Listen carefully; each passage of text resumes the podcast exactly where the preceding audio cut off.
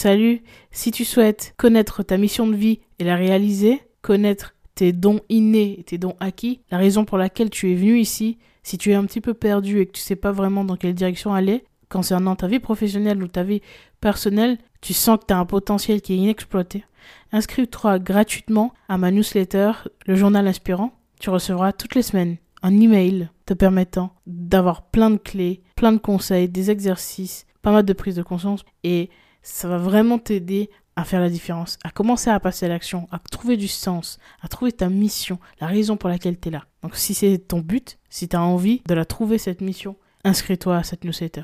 Le lien est dans la description. On se retrouve euh, de l'autre côté peut-être. Et je te souhaite un très très très bon épisode.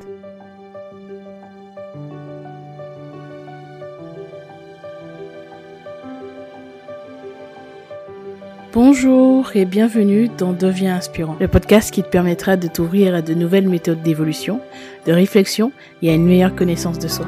On abordera des sujets autour du développement personnel, de la psychologie et de la spiritualité. Je suis Gélissa Cerveau, je serai ton cobaye. J'apprends, j'expérimente ce que font des personnes inspirantes qui réussissent et je te transmets ce qui fonctionne le mieux dans le but de t'aider à devenir la personne que tu veux être et à inspirer ton monde.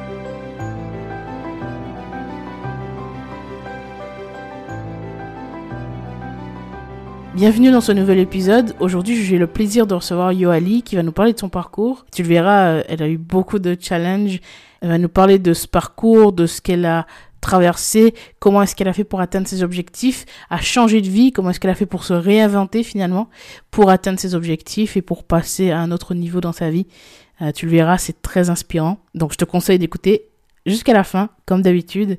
Si c'est pas encore fait et que tu apprécies ce podcast, n'hésite pas à me mettre 5 étoiles sur Apple Podcast ou sur Spotify. Et puis, euh, je te souhaite un bon épisode. Bonjour Gélissa. Tout d'abord, je te remercie de ton invitation sur ton podcast. C'est euh, vraiment euh, pour moi une, belle occasion de partager mon parcours à tes auditeurs. Donc, je me présente, Yoali Batumbo, j'ai 33 ans et je suis euh, experte en ressources humaines et j'occupe également le poste de responsable des richesses humaines au sein du groupe Clésis. Et en parallèle de ça, je donne également des cours euh, de ressources humaines dans une école de commerce. Voilà pour, euh, pour ma présentation professionnelle. Sinon, j'habite en région parisienne et cela fait près de de, plus de 11 ans que j'exerce dans le domaine de ressources humaines et là, c'est tout récent euh, que je donne des, cours euh, de, formation RH. D'accord, super. Ben écoute, euh, je te remercie d'avoir accepté mon invitation. Et est-ce que tu peux nous parler un petit peu plus de ton parcours? Comment est-ce que tu as, tu as fait justement pour arriver à ça Bien sûr. Mhm. Très bien. Alors, j'ai un, j'ai un parcours assez différent de, de mes homologues RH, parce que si tu veux, Initialement, en fait, moi, j'ai euh, j'ai passé un BEP secrétariat. Il faut savoir que euh, de base, moi, je voulais devenir euh, chirurgienne. Ah, je ne sais pas si tu te rappelles de, de la série Urgence. Donc, avant Grèce Anatomy, tu avais Urgence. Ah oui. Ah j'ai été impressionnée, en fait, par les chirurgiens quand ils opéraient et je voulais absolument devenir chirurgienne. Donc, c'était pas médecin, mais vraiment la chirurgie. D'accord. Et Bon, après, la réalité m'a rattrapée. C'est vrai que je n'avais pas des excellentes notes en mathématiques. Euh, j'ai même pris euh, un prof particulier pour, euh, pour qu'il puisse m'aider et notamment pour que je puisse avoir au moins la moyenne au brevet des collèges parce que c'était très compliqué. D'accord. Et donc, au vu de mon parcours et de mes notes, c'est vrai que les, les, les professeurs au collège m'ont dit que ça allait être compliqué pour moi de, de m'orienter en général j'étais pas, euh, je j'étais pas la, bref, enfin, j'avais pas des notes catastrophiques, mais euh, on va dire que j'étais quand même en difficulté. Il faut savoir que même euh, j'ai redoublé mon, ma, classe de CM1 également. Et c'est vrai qu'au collège, malgré les difficultés, bon, on m'a laissé passer. Et même si j'avais eu ces cours de soutien scolaire en maths, on m'a fait comprendre que ça allait être compliqué pour moi de, de poursuivre en général. Donc, étant donné que mon, mon rêve de devenir euh, chirurgienne euh, s'est écroulé, j'avais une passion pour les ordinateurs. J'avais un, j'ai un oncle à moi en fait qui travaille dans l'informatique et j'étais euh, aussi émerveillée quand je le voyais travailler sur un ordinateur. Mais là encore, ben, je ne pouvais pas aller dans une filière informatique parce qu'il fallait également avoir de, de, très bonnes notes en mathématiques, en technologie. Et euh, je me suis dit, ben, le métier où euh, on est souvent sur un ordinateur, c'est le, le métier de secrétaire. Donc, je me suis dit, bon, mais je vais me diriger vers euh, la filière professionnelle, donc le BEP secrétariat. Donc, à l'époque, là, je crois qu'ils ont changé, mais à l'époque, tu devais d'abord faire deux ans de BEP secrétariat et ensuite, après, deux ans de bac pro secrétariat. Donc, je me suis orientée dans la filière euh, secrétariat. Donc, euh, honnêtement, hein, les, premières années ont été un peu compliquées parce que bon, j'étais dans un lycée situé dans des zones d'éducation prioritaire qui était entouré un peu de, de, de, de, cités où c'était un peu compliqué. Donc, on avait, euh, il y avait pas mal de, de, je dirais, entre guillemets, des délinquants, en fait, au sein de mon collège. Et euh, j'ai, euh, on va dire que mes camarades de classe, en fait, n'étaient pas de très bonne fréquentation. Et mes deux premières années de BEP, c'est vrai que je me suis laissée un peu entraîner par cette vague-là. En fait, si tu veux, c'était pour un peu me faire intégrer oui, d'accord. Parce que je suis, j'avais, j'étais quelqu'un qui euh, manquait de confiance en soi. Mm. Donc, je me disais que ben, pour me faire intégrer, il fallait que je suis euh, ces, ces personnes-là, en fait. Donc, les deux premières années, en toute transparence, je n'ai pas beaucoup travaillé. Je n'ai pas beaucoup travaillé. Euh, c'était, c'était vraiment euh, très, euh, très compliqué. même ma mère ne comprenait pas parce que c'est ce que je voulais. Donc, le secrétariat, euh, mes, mes, notes étaient très compliquées, même dans les, même, même dans les matières professionnelles. Tu sais, on a donc as la partie générale, français, maths, histoire, géo, et euh, la partie professionnelle où c'était, euh, par exemple, euh, rédiger un texte sur ordinateur, sur Word, le mettre en forme, etc. Donc c'était très compliqué parce qu'en fait, je me, je me suis laissée un peu porter par, par de mauvaises fréquentations. Et ensuite, euh, après, pour mes deux ans de bac pro, euh, je me suis vraiment ressaisie hein, et euh, j'ai écouté aussi mes proches et je me suis dit non, il faut, il faut que tu arrêtes, Yoali, tu fais, tu fais n'importe quoi. donc j'ai vraiment, j'ai vraiment du coup pris du recul et c'est là que j'ai vraiment commencé à travailler. Et même mes, professeurs en fait ne m'ont pas du tout reconnu. En fait, ils ont dit mais on dirait une nouvelle personne. J'ai arrêté les mauvaises fréquentations et j'ai commencé à bosser. D'accord. J'ai commencé à bosser. Mm. Comment, enfin, quel a été ton déclic? Comment est-ce que tu as fait pour trouver la force de, de, de te motiver à passer à l'action? Mm, je dirais ma, ma, mère, parce qu'en fait, si tu veux, même si j'étais avec ces mauvaises fréquentations, j'avais toujours la crainte de, de me faire euh, engueuler par ma mère, tu vois. Donc, donc euh, euh, ma mère a été très patiente avec moi, sachant qu'elle m'a beaucoup encouragée quand, euh, quand au collège, on m'a dit que je devais aller en général moi, euh, en professionnel, pardon, moi, je voyais ça comme un échec parce que toutes mes copines étaient euh, dans le, en plus, nos lycées étaient juste côte à côte, tu vois. Donc, toutes mes copines allaient en lycée général et moi, j'étais la seule qui allait en lycée professionnel. Donc, clairement, moi, je me disais, ben, je suis, je suis la, la en fait de, de, de, mon groupe en fait. Je suis je suis bête et c'est moi qui vais en professionnel et ma, ma mère m'a vraiment en fait non motivée non c'est pas ça. Écoute peut-être que le général c'est pas fait pour toi mais tu trouveras en tout cas ta voie euh, dans la filière professionnelle donc enfin il faut vraiment pas que tu le vois comme ça. Donc euh, elle n'a pas elle ne elle, elle ne m'a pas découragée parce que c'est vrai que à l'époque la filière professionnelle était mal vue. Donc on, on, sait que certains parents sont très élitistes et aurait, elle aurait pu me dire euh, non mais sérieusement qu'est-ce que tu as fait? C'est n'importe quoi, mais oui, euh, encore m'enfoncer encore plus, oui, mais tu es bête, euh, regarde où tu, où tu, tu vas, franchement, et puis dans la famille aussi. Je suis, je suis l'aîné, donc euh, l'aîné qui va en filière pro. Donc, elle aurait pu vraiment me dire, mais regarde, c'est quel exemple que tu donnes à, à ta sœur ou à tes cousins. Alors, pas du tout. Vraiment, au contraire, elle m'a poussé, elle m'a dit, c'est pas grave, poursuis en filière professionnelle et, et tu verras. Ça arrive souvent encore, même aujourd'hui. Hein. Même aujourd'hui, oui, même peut-être un peu moins, mais c'est vrai que avant, euh, c'était, euh, tu disais que tu étais un professionnel, euh, tu te cachais. Moi, quand on me posait la question, tu fais quelle étude, je, je, je n'osais pas répondre. Parce que pour moi, euh, c'était vraiment l'image qu'on avait. Et ben, ceux qui sont en pro, ils sont bêtes, quoi. C'est vraiment, ils n'ont pas réussi au collège. Ils sont tellement nuls qu'on ne veut pas les prendre en, en filière générale. Mais ma mère m'a poussée, et c'est vrai que quand je voyais mais en fait qu'elle me poussait, je me suis dit je peux pas la je, je, ne peux pas la décevoir en fait. Donc il faut vraiment que je me ressaisisse et surtout quand j'ai vu un peu comment euh, le, le, comment tourner un peu certaines de certaines de mes fréquentations, je me suis dit non, moi je vais pas terminer comme ça. Moi je ne je vais pas faire ça. C'est vrai que j'ai suivi un peu le move pour m'intégrer parce que je manquais de confiance en moi, je n'osais pas m'affirmer, mais je me suis dit non, moi, je, ok, d'accord, je manque de confiance en moi, mais par contre, j'avais encore les pieds sur terre, je, ne voulais, je ne voulais pas terminer comme, comme ces filles-là. Donc, je me suis restée je me suis dit, il faut que tu travailles. Donc, c'est pour ça que euh, la deuxième année, enfin, pour mes deux ans de bac pro, j'ai commencé à travailler. Les profs euh, vraiment ont vu la différence.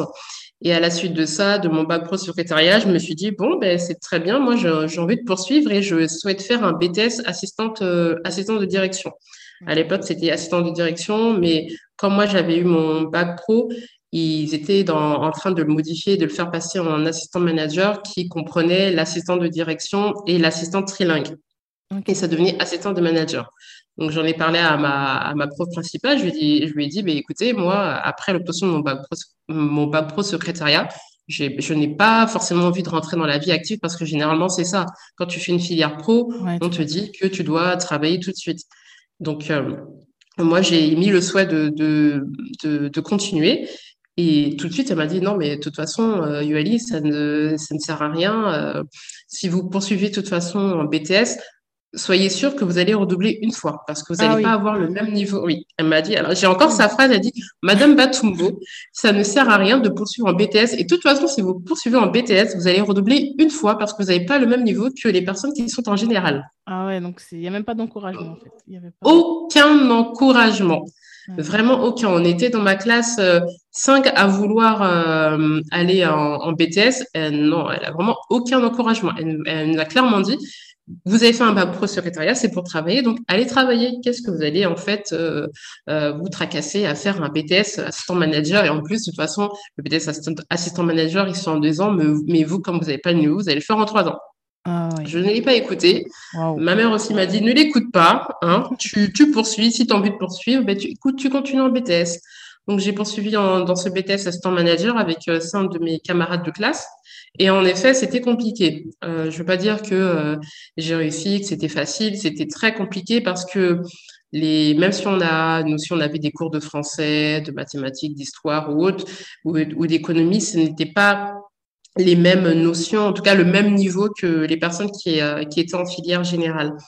Donc, euh, j'ai travaillé deux fois plus, hein, même dix fois plus que les autres.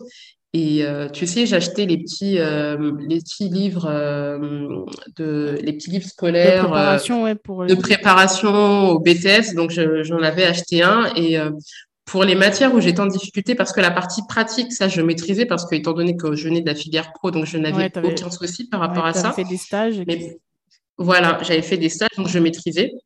Mais par contre, pour les matières générales, donc j'avais mon petit livre et pour anticiper, euh, je, enfin, je, je lisais euh, mes cours en avance avec mon livre pour anticiper justement les cours que j'allais avoir à l'école. Mm. Comme ça, j'allais pas être perdue parce que c'est vrai que ça, ça me demandait plus de temps que les autres qui maîtrisaient déjà certaines notions.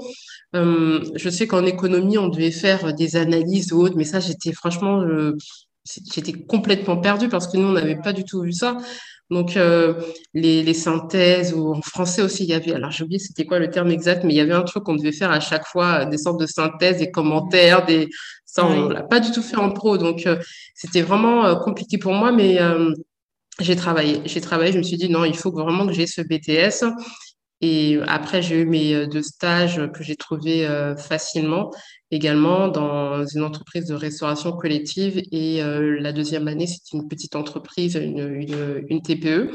Donc, ça a confirmé mon choix que, en tout cas, j'étais dans la bonne direction en, en travaillant, en, passant ce BTS assistant de direction, euh, assistant de manager, pardon. Et la deuxième année, donc comme je te disais, en fait, euh, dans ma classe, on était cinq de ma classe en filière pro à être euh, passés en BTS. Et la deuxième année, en fait, ils sont tous partis. Ah ouais. Ils sont tous partis. Oui, j'étais la seule. La seule de la filière pro, oui, pour eux, ils ont dit non, c'est trop dur et tout, on n'y arrive pas. Et donc, euh, ils m'ont laissé, j'étais la seule. Et j'ai eu mon BTS du premier coup. Je ne l'ai pas passé en trois ans. Et tu vois, j'ai eu mon BTS contrairement à d'autres personnes qui venaient d'une filière générale et qui l'ont raté. Ouais. Qu'est-ce que ça t'a fait d'apprendre de, ça? Ben, J'étais fière. Tout d'abord, j'étais fière de moi et, euh, et c'est là que j'ai vu que euh, déjà, ça m'a donné confiance en moi. Je me suis dit, mais écoute, tu m'es en fait, tu, tu, peux le faire, tu, peux réussir. Je suis capable, en fait. Il faut juste, en fait, mettre, euh, il faut y mettre les moyens. Il faut se donner les moyens et tu es complètement capable d'atteindre tes objectifs. Et il faut surtout pas, euh, dès, euh, dès, le départ, se dire, oh, je veux pas réussir. Oh, c'est, foutu, je n'y arriverai pas. De toute façon, regardez, voilà, je viens de pro, je viens de général, donc c'est gagné d'avance. Je ne l'aurai pas. Et puis, de toute façon, ma prof principale, elle m'a dit, tu vas le passer en trois ans. Donc, faut que je me dise que je vais le passer en trois ans parce que c'est, la règle. Il faut que j'ai plus de temps, euh, comparé aux autres. Donc, euh, vraiment que j'ai pas écouté cette petite voix. Je me suis dit non, je vais travailler, je vais travailler. En tout cas, je vais donner, je me donner les moyens, je vais travailler à fond.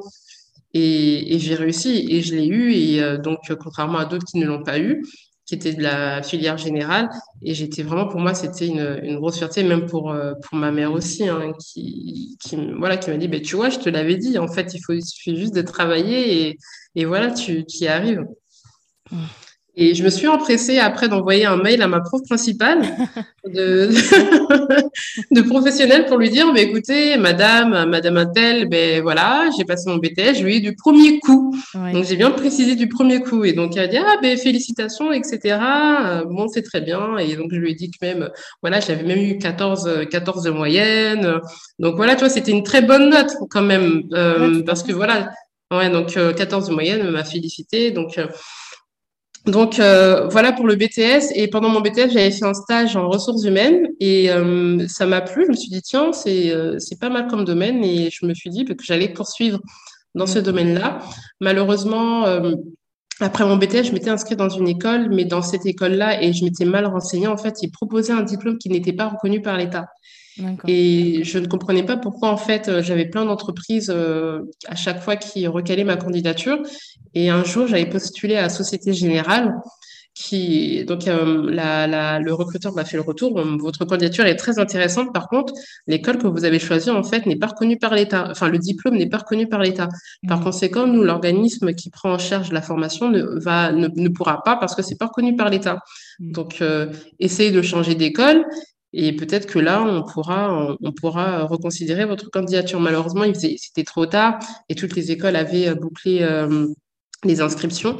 Donc, je n'ai pas pu poursuivre en, en, licence en ressources humaines. Donc, j'ai fait une année où j'ai travaillé en intérim. J'ai participé à l'organisation du, ben, du salon de l'agriculture. Mmh Donc, c'était euh, une belle expérience parce que c'est quand même l'un des salons les plus les plus euh, célèbres de France. Euh, donc, euh, j'ai pu aussi allier la partie ressources humaines dans cette, cette organisation en recrutant ben, les stagiaires qui allaient être présents sur le salon.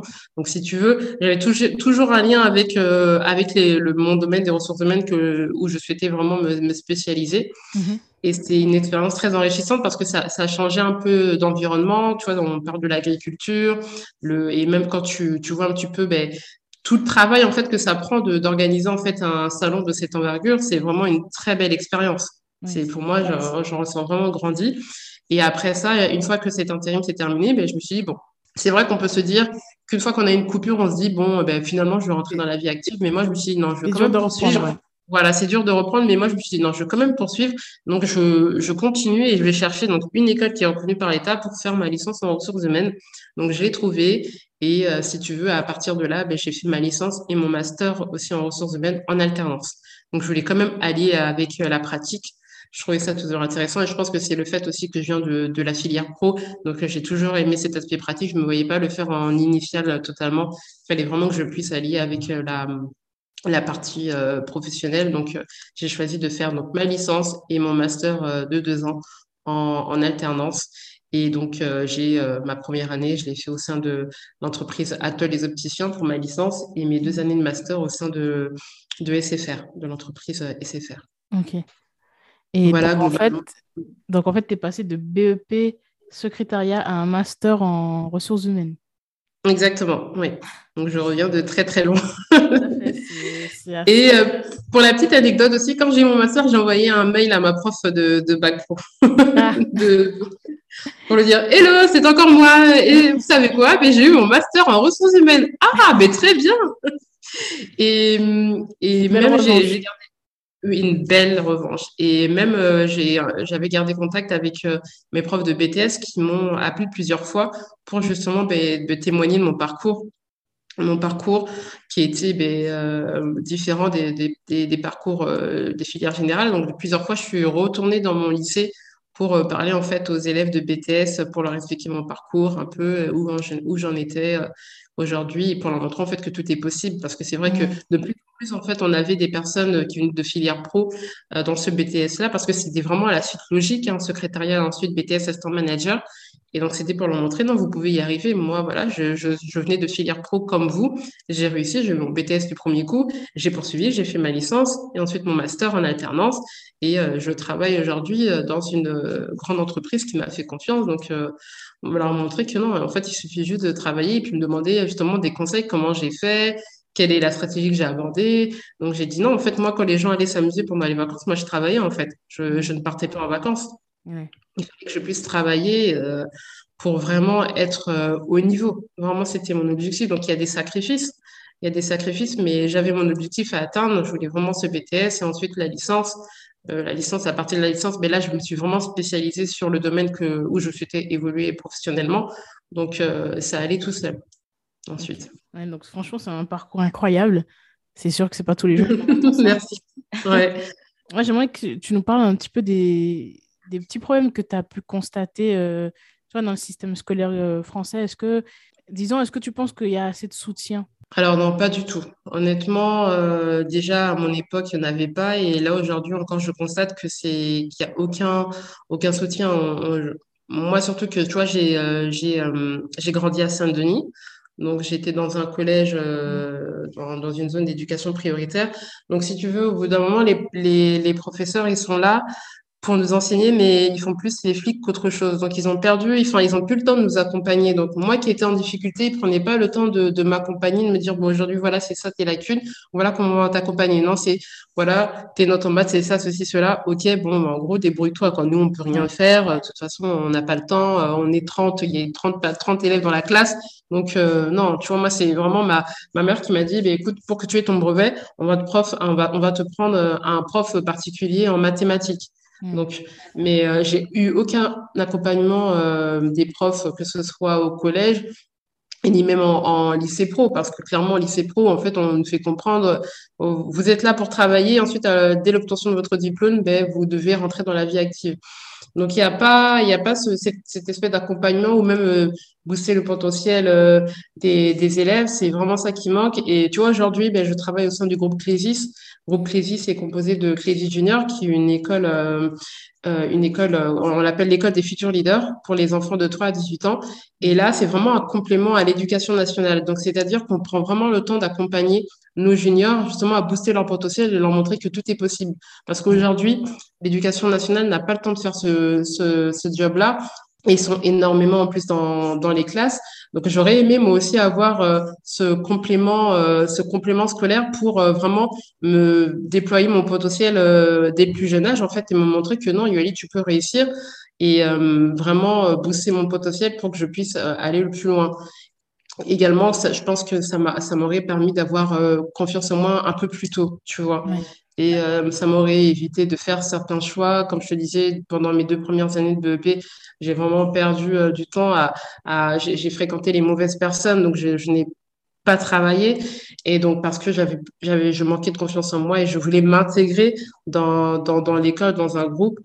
Et si j'avais eu euh, un accompagnement de l'école, mais j'ai juste une, une prof en bac pro, par contre, qui m'a, qui m'a beaucoup soutenue. Je suis encore en contact avec elle et c'est elle aussi, pendant mes deux ans de bac pro aussi, qui a, ben, elle, elle a, elle a détecté mon potentiel, si tu veux. Elle a détecté mon potentiel et elle était, elle était contente que j'ai, euh, ben, en fait, que j'ai, j'ai pris du recul et que j'ai changé, en fait, que je me suis mis au travail parce qu'elle m'a dit que, que j'avais du potentiel et même euh, pendant mon stage en bac pro, si tu veux, elle m'avait même euh, pistonné au sein de la mutuelle des étudiants ah au, sein du siège de la mutuelle des étudiants parce qu'elle connaissait des gens là-bas. Et donc, euh, elle savait que j'étais sérieuse. Et elle m'a dit, non, euh, écoutez, Yoeli, vous avez du potentiel, il faut travailler. Moi, je crois en vous, en tout cas. Donc, je vous fais confiance et euh, je, je, vais vous pistonner auprès de mes collègues, mes anciens collègues au, sein de la mutuelle des étudiants. Donc, j'ai fait mon stage là-bas. Donc, elle, quand même, elle a pris le temps de, d'essayer de, comprendre, mais elle dit, ah, mais pourquoi, pourquoi ce changement? Sur quoi elle pouvait m'accompagner parce qu'elle croyait vraiment en moi. Et donc là, aujourd'hui encore, je, je, lui parle et puis euh, et je lui explique mon parcours et, et, elle m'a dit mais elle m'a dit mais je savais en fait que vous alliez réussir euh, vraiment et c'est bien que vous êtes rendu compte. Donc tu vois, tu as quand même certains professeurs qui prennent le temps mais un peu moins aujourd'hui, je trouve. Ça, fait la différence. ça a eu un impact. Clairement. Mm. On a besoin de, de, de, de, profs qui croient en nous, qui prennent le temps de nous accompagner, pas mm. seulement que de, nous enseigner, mais euh, avec, enfin, qui détectent nos lacunes et qui nous aident aussi à pallier à ces lacunes-là, en fait. Et je trouve qu'aujourd'hui, on laisse trop, trop, euh, trop les élèves qui ont, des difficultés. Et, et si tu as pas des parents qui sont là pour t'accompagner, et c'est vrai qu'aujourd'hui aussi, on a beaucoup de parents et là, on l'a vu pendant le confinement également, on a vu qu'il y a eu un, vraiment un, enfin, un creux, une division qui s'est faite parce que euh, ben, les cours se, faisaient euh, à distanciel, en distanciel, et tu avais les élèves qui avaient tout, donc un PC, une connexion Internet, pour pouvoir suivre les cours à distance et tu avais ces autres élèves qui n'avaient pas forcément les moyens ou encore qui n'avaient peut-être pas les parents pour être là derrière eux. Eh, mais est-ce que tu t'es connecté? Est-ce que tu as fait tes devoirs? Donc, il y a eu pas mal de décrochages scolaires et, et les profs aussi n'ont pas pris, ils ont, ben, ils l'ont dit hein, eux-mêmes qu'ils ont perdu beaucoup d'élèves pendant le confinement parce que finalement, il y avait certains n'avaient pas les parents pour les pousser, pour leur dire, pour suivre en fait euh, leur éducation. Donc c'est pour ça que si on n'a pas les, les, professeurs, euh, les enseignants qui sont là pour nous pousser et que nos parents aussi, on sait que pour certains c'est compliqué, on, ne suit pas forcément, ben euh, on est perdu. On, on, est perdu, on est livré à nous-mêmes et on, on, fait face à, on va faire des choix qui euh, qui sont très souvent en fait les mauvais choix et ça, ça a un impact après sur notre évolution et notre intégration au sein de la société. Ouais. Et donc aujourd'hui, euh, qu'est-ce que vous essayez de faire avec euh, Junior pour entrer un petit peu plus en détail? Alors avec Clésis Junior, si tu veux, donc c'est une after school euh, donc qui a lieu deux samedis par mois, de 14h à 17h à Agnières. On va booster le potentiel euh, des juniors à travers six piliers d'avenir. Donc ces six piliers-là, piliers pardon. Donc on a l'écologie, la politique, l'entrepreneuriat, les soft kids, le digital et la gestion financière. Donc c'est vraiment des six piliers d'avenir qui pour nous euh, sont primordiaux en fait, euh, primordiaux pardon pour euh, l'évolution de des juniors au sein de la société et c'est pas forcément des thématiques qui sont abordées à l'école. Donc c'est-à-dire que l'école elle est destinée aux enfants de 3 à 18 ans et chaque tranche d'âge donc on a les 3 5 ans, les 6 9, les 10 14 et les 15 18 chaque tranche d'âge va du coup, euh, à avoir des ateliers sur ces thématiques-là. Dernièrement, on a eu l'atelier sur la gestion financière. Donc, euh, on, a expliqué aux 3-5 ans qu'est-ce que c'était épargner, bien sûr avec des mots et également aussi on avait des jeux. Donc, je crois, il me semble de tête que c'était, je crois, des cubes qu'ils avaient. Et donc, on, a une personne, une, junior de 4 ans, il me semble 4 ou 5 ans, qui explique, qui a expliqué clairement avec ces mots, ben, épargner, c'est quand je mets de l'argent de côté. C'est toi, c'est très simple, mais elle a compris avec les jeux parce que la pédagogie Clésis aussi, c'est d'apprendre en s'amusant. Elle a compris la notion d'épargner. Alors que les 15-18, les 10-14, eux, on, a abordé les moyens de paiement. Qu'est-ce que c'était un investissement, euh, un bien immobilier, etc. Tu vois, donc. Euh, vraiment, c'est un complément à l'éducation nationale et euh, on veut vraiment, en fait, nous, on dit que on prépare les, les leaders de demain, en fait, au sein de Clésis mmh. Junior. Donc vraiment, c'est cet objectif-là. Il y a aussi des cours d'anglais. Et tout à l'heure, on parlait des parents. Ben, en parallèle des ateliers pour les juniors, on a aussi le centre des super parents, où là aussi, les parents vont avoir des ateliers, donc euh, avec des intervenants euh, experts en la parentalité, ou également ben, sur la gestion financière, la prise de parole publique, parce que même si nous, on voit les juniors deux fois par mois, les juniors après rentrent chez eux, on ne sait pas en fait comment ça se passe à la maison.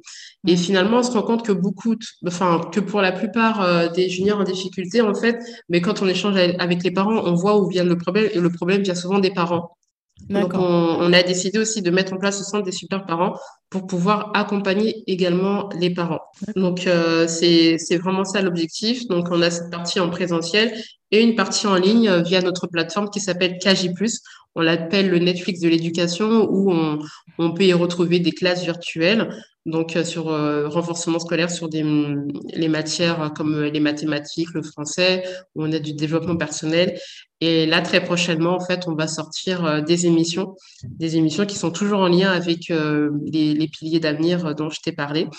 Et donc, ça sera sur cette plateforme KG+. Donc, c'est vraiment vraiment un, un, complément à l'éducation nationale. On ne veut pas remplacer l'éducation nationale, même si, honnêtement, notre projet sur le long terme, c'est vraiment de créer une école. De créer une école. Euh, mmh. Tu vois, aujourd'hui, je sais pas si tu il y a la, la pédagogie Montessori. Donc, vraiment, la pédagogie pédagogie Clésis, c'est voilà, vraiment, on veut aussi, nous, avoir une école où on, déploie la pédagogie Clésis au sein de, des, euh, des juniors. D'accord. Et, et, du coup, pour euh, récapituler, en fait, ce serait quoi la mission vraiment de, La mission, donc en fait, euh, on, veut vraiment en fait transformer les connaissances euh, apportées aux élèves en véritables compétences pratiques à travers euh, des mises en application et la gamification. Donc c'est vraiment apprendre en s'amusant et l'objectif c'est vraiment aussi de contribuer à l'épanouissement de, des juniors et les encourager à prendre, les encourager et surtout à prendre conscience de leur potentiel afin qu'ils puissent, afin qu'ils aient en fait les moyens de réaliser leurs rêves. Et si tu mm. veux, en fait, à la fin de chaque atelier, on a le moment de gratitude où chaque junior va prendre la parole et dire, expliquer pourquoi il est, en quoi il est reconnaissant. Donc, parfois, tu as les juniors qui vont dire, je remercie mes parents de m'avoir inscrit à l'école des futurs leaders ou je remercie le Super Booster. Donc, le Super Booster, c'est le formateur pédagogique qui va animer l'atelier. Et à la fin, on a notre mantra qui est, je peux tout accomplir. Et ça, on ne déroge pas à la règle. Donc, à chaque, à chaque fin d'atelier, les juniors crient « Je peux tout accomplir !» Et, euh, et même, ils le répètent même chez eux. Les parents euh, le voient la différence. Ils disent « Mais mon junior n'arrête pas. Il rentre, il rentre euh, à la maison. Il dit « Je peux tout accomplir !» Ou il se lève le matin. Il dit « Je peux tout accomplir !» On a aussi des déclarations positives où on leur dit « Je suis forte, je suis intelligente, je suis belle, je peux tout accomplir !» Et, et ça, c'est vraiment, vraiment pour qu'ils s'imprègnent de ça et le, le répète aussi chez soi et euh, les parents nous le disent, en fait, euh, le matin, elles se lèvent, même on le fait parfois aussi en anglais. Il y a des cours d'anglais aussi, donc ils le répètent, ils le répètent aussi en anglais. Mm. Et euh, c'est vraiment ça, en fait. Donc, vraiment, qu'ils aient conscience de leur potentiel. Et malgré les difficultés de, des uns et des autres, euh, qu'ils ont tous un potentiel en fait. Il suffit juste qu'ils trouvent leur potentiel et euh, que nous, en tout cas notre objectif et l'objectif aussi des parents, et c'est là où c'est important, on leur dit qu'ils ont un gros rôle en fait à jouer dans l'éducation de leurs enfants. Et c'est pour ça qu'il y en a des parents qui ont inscrit leurs enfants, c'est qu'ils se soucient de l'éducation de leurs enfants, parce que aussi la plupart aussi ils expliquent qu'ils auraient aimé aussi avoir ce complément là également euh, durant leur jeunesse. Mmh. Et donc les enfants arrivent à comprendre euh, justement l'impact de la pensée positive ou du fait de... Oui, également, oui. On a vraiment, euh, on a des, témoignages, on a, si tu veux, des... On a, je crois, il me semble, le junior, en fait, qui... Euh, euh, qui, qui, est dans une ville où euh, il n'y a, y a pas beaucoup de diversité, euh, si je peux dire ça comme ça. Et en fait, euh, en, en, en, commençant en fait à, à, à aller à l'école des futurs leaders, en, en entendant ben, je suis belle, je suis intelligente, je suis forte, elle, a dit à sa maman, ben, maman, en fait, je suis fière d'être noire. On dit, je suis fière d'être noire. Alors qu'avant, en fait, ben, comme elle était il y avait très peu de diversité, elle, euh, pour elle, elle n'était pas belle ou euh, voilà, elle ne, elle voulait d'être d'une autre couleur en fait. Exactement. Et euh, tu vois, et ça, ça a eu un impact à force d'entendre je suis belle, je suis intelligente, je suis capable, je peux tout accomplir. Elle a pris vraiment conscience de son identité et de qui elle est, et qu'elle aussi, en fait, elle était capable de, de, de faire des merveilles. Ouais. C'est magnifique, c'est vraiment un très bon mm. projet parce que je pense que on commence par les enfants et euh, on ne se rend pas compte que les mots ont un impact, enfin pas toujours, mm. que les mots ont un impact sur eux et, un impact énorme. Et la valorisation de ce qu'ils font, de ce qu'ils sont, euh, c'est vraiment quelque chose Exactement ça. Et totalement. Et nous, il n'y a, pas de notation, il n'y a pas de devoir, il n'y a pas de punition. C'est-à-dire que même si on a un junior qui euh, perturbe un peu l'atelier, on va prendre le temps d'échanger avec lui pour comprendre le problème, parce qu'on sait qu'aussi, à l'extérieur, chez eux, peut-être que parfois ça va pas, on sait qu'il y a des juniors qui sont en difficulté, donc on va prendre quand même le temps d'échanger, de comprendre, et s'il ne veut pas faire l'atelier, de lui, lui, enfin, de voir avec lui, est-ce qu'il veut faire autre chose. Donc euh, voilà, on va, on va, pas les pénaliser, tu vas dans le coin, écoute, euh, voilà, je veux plus t'entendre. Non, c'est vraiment, c'est vraiment pas la pédagogie euh, crisis. Ils ont vraiment cette possibilité d'être, en fait, de exactement d'exprimer, de pouvoir d'exprimer. Et on a aussi des, des juniors qui souffrent de, enfin, ceux qui ont des certaines pathologies comme des neuroatypies, tu sais, qui sont soit hyper, des, des hyperpotentiels ou autistes. et donc, on les accompagne. Et c'est vrai que les parents, parfois, ne le disent pas parce qu'ils ont peut-être aussi cette crainte qu'on refuse, qu'on refuse de prendre leur enfant, mais on accepte tout le monde. Et, euh, et, on a certains, il y a, si je donnais un témoignage, il me semble que l'année dernière, on avait un junior qui était, euh, qui, souffrait, qui souffrait en fait de troubles de la concentration.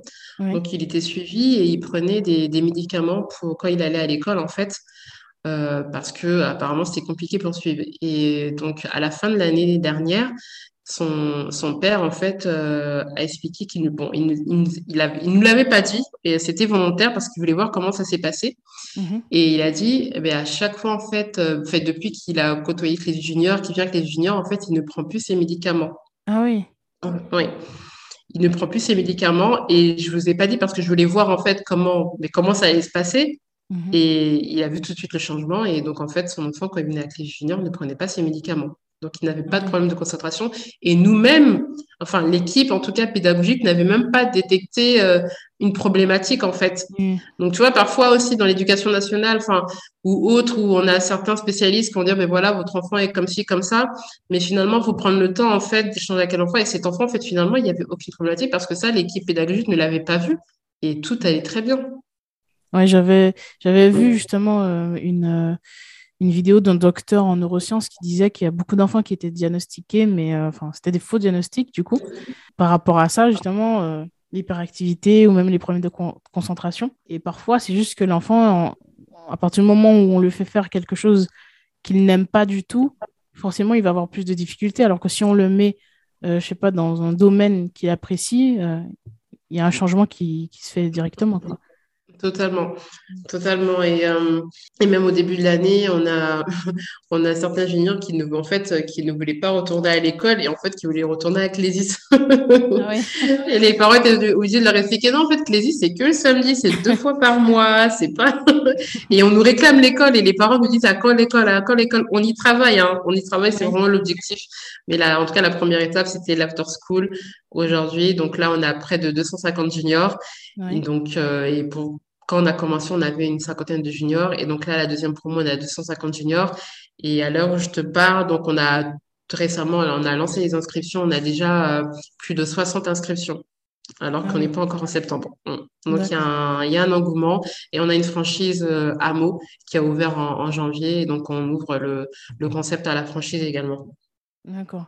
Et quelles sont les demandes euh, qui reviennent souvent de la part des parents qui veulent inscrire leurs enfants euh? Alors souvent, leur question, c'est, euh, on a beaucoup de questions pour les, les juniors de 3 à 5 ans en fait, parce que les, les, les parents sont intrigués, et se disent, mais qu'est-ce que mon enfant va apprendre à, part, à entre 3 et 5 ans en fait? Ils ont du mal en fait à concevoir comment mon enfant va apprendre l'entrepreneuriat, le, le, digital, l'intelligence financière.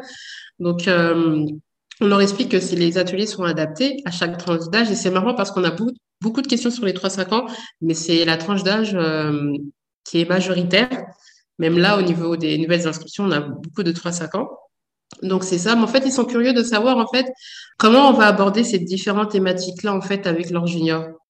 Et euh, c'est vrai parce que eux, ils ont, si tu veux, c'est pas comme à l'école où ils peuvent intervenir et rentrer dans les classes, voir les, les formateurs. Donc ils sont, ils sont, ils, sont très curieux et ils se demandent en fait comment, on, comment on, justement on, on, aborde ces sujets-là avec leurs enfants. Et on leur explique tout, simplement en fait que c'est vraiment sur le sur le, le, la gamification en fait. Hein. Donc là, tu vois, typiquement, on, a, on avait abordé la thématique de la politique. Donc on a expliqué un petit peu mais, ben, qu'est-ce que c'était la politique, les différentes institutions, le président, le Sénat, l'Assemblée générale, etc. Et on a demandé aux juniors en fait de créer leur pays. Donc, les juniors devaient créer leur pays, donner un nom à leur pays, créer une hymne nationale, leur devise, le président. Et tu vois, pour les, la tranche d'âge des 10-14, par exemple, ils devaient élire leur président. Donc, entre eux, en fait, ils se faisaient des mini-élections présidentielles. Et ils étaient en train de, de débattre. Donc, tu vois, c'est comme ça, c'est comme ça qu'on va leur dire. Donc, OK. Donc, euh, ils choisissent une devise. Mais pourquoi vous avez euh, choisi cette devise-là? Euh, Donc, ils expliquent, ils donnent des arguments. Ou encore pour l'entrepreneuriat, en fait, ils ont dû créer leur entreprise. Créer une entreprise, donc donner un nom à cette entreprise, créer un logo. Également. Donc, créer aussi, se donner aussi à chacun des postes parce qu'on fonctionne souvent par groupe. Donc, on avait le directeur, le directeur financier, ils expliquaient un petit peu le concept de leur entreprise. Euh, ils devaient aussi euh, imaginer le spot publicitaire de, de, leur entreprise. Donc, tu vois, c'est vraiment cette forme-là, en fait, euh, qu'ils apprennent, qu'ils apprennent par rapport à cette thématique-là, qui, du coup, on les rend accessibles, en fait, à travers le jeu. D'accord. Et du coup, ce serait quoi la suite pour vous? C'est quoi la prochaine étape? Donc la prochaine étape, là, on va entamer notre euh, la troisième année. Donc euh, en septembre, on, a lancé les inscriptions pour la nouvelle la promo 2022-2023 en septembre. Et euh, comme je t'ai dit, vraiment, en tout cas, notre, notre objectif sur le long terme, c'est de pouvoir ouvrir une école, hein, de, de, la crèche à l'université. C'est vraiment ça, en fait. Ah Là, on est vraiment euh, qu'au tout début de, de, de, la vision, mais l'objectif, c'est ça, c'est une école. Donc, la première étape, c'est l'after school, mais l'objectif, c'est une école et c'est de prendre en charge des juniors dès la crèche, en fait. Dès la crèche jusqu'à l'université, en fait, on forme à la pédagogie Clésis. D'accord. Pour revenir à ton, à ton parcours en ce moment, euh, est-ce que tu peux nous expliquer un petit peu ce que ça t'a apporté, ce que ça t'a appris, euh, cette expérience? Alors, ce que ça m'a appris, donc j'ai euh, tout d'abord, j'ai appris aussi à ne pas écouter euh, les autres, parce que c'est vrai que finalement, on se rend compte que notre avenir, il est entre, il est entre les mains de, des professeurs. Donc, les professeurs vont prendre des décisions à notre place, vont dire, ben voilà, ben écoute, au vu de ton niveau, ben, tu dois aller là, ou non, tu ne dois pas aller là. Donc, ne pas écouter les autres et vraiment se faire sa propre opinion de soi-même. Se connaître aussi, c'est important de se connaître pour savoir, ben voilà, moi aujourd'hui, voici ce que je veux faire. Euh, je suis comme ça, donc je sais que j'ai la capacité pour aller vers cette filière ou, euh, ou autre. Et euh, le travail, en fait, on n'a rien sans rien. Donc, euh, vraiment, euh, c'est quand j'ai commencé à me mettre au travail que, que j'ai vu que j'étais capable de le faire. Et ça m'a servi, ça me sert encore aujourd'hui par rapport à mes objectifs professionnels ou même dans la vie de tous les jours, mes objectifs personnels. Donc, je, je fonctionne aujourd'hui, je me mets des objectifs à l'année. Et je me dis, voilà mes objectifs. Comment je vais atteindre ces objectifs-là? Ben, Je me mets voilà, je, je, me fais différentes étapes. Je, je fais en fait un, plan d'action pour pouvoir atteindre cet objectif-là. Et c'est clairement ça, en fait. Euh, ne pas écouter les autres, se faire un plan d'action euh, pour atteindre son objectif et également d'être bien entouré. Bien entouré, c'est important d'avoir un entourage qui, qui te porte vers le haut et pas le contraire. Parce que je pense que si je serais restée euh, avec ces mauvaises fréquentations-là, je ne serais pas là aujourd'hui. En tout cas, je n'occuperais pas le poste que j'ai aujourd'hui. Je n'aurais pas eu le même parcours. Donc, c'est important de, s'entourer de, des bonnes personnes, surtout. D'accord. Moi qui te pousse vers le haut. Et, ouais. Et si euh, aujourd'hui, on a par exemple un, jeune, une jeune qui nous écoute et qui a des difficultés euh, peut-être dans ses études, qui est un petit peu démoralisé, quel conseil tu pourrais lui donner pour continuer et aller jusqu'au bout? Donc, d'abord, je lui demanderais ben, qu'est-ce qu'elle souhaite faire dans la vie, c'est quoi son, son projet, euh, quel métier elle souhaite, euh, dans quel, vers quelle filière, quel métier elle souhaite euh, réaliser? Et, vrai, et aussi ce qu'elle aime faire également, ce qu'elle aime faire. Donc, parce que en fait, dès qu'on a une vocation, euh, on, aime faire quelque chose, pour moi, on va, on va se donner les moyens d'atteindre de, cet, objectif. Donc, c'est-à-dire cette personne-là, en fait, vraiment qu'elle se pose des questions, mais voilà, aujourd'hui, j'ai des difficultés, mais euh, je donne un exemple, j'ai envie d'être comptable.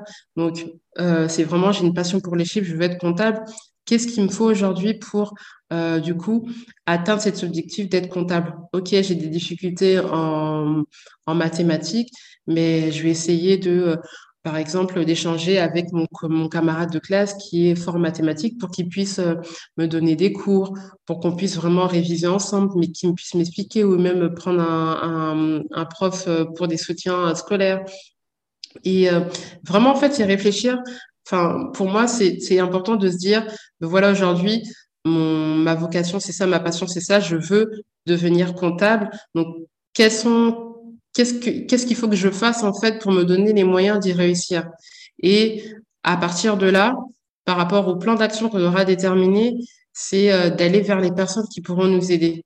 Parce que pour moi, on, on, peut tous avoir des difficultés scolaires, mais qu'est-ce qu'on fait aujourd'hui pour remédier à ces difficultés scolaires? Et c'est là où il faut pouvoir euh, se tourner vers les personnes qui pourront nous aider.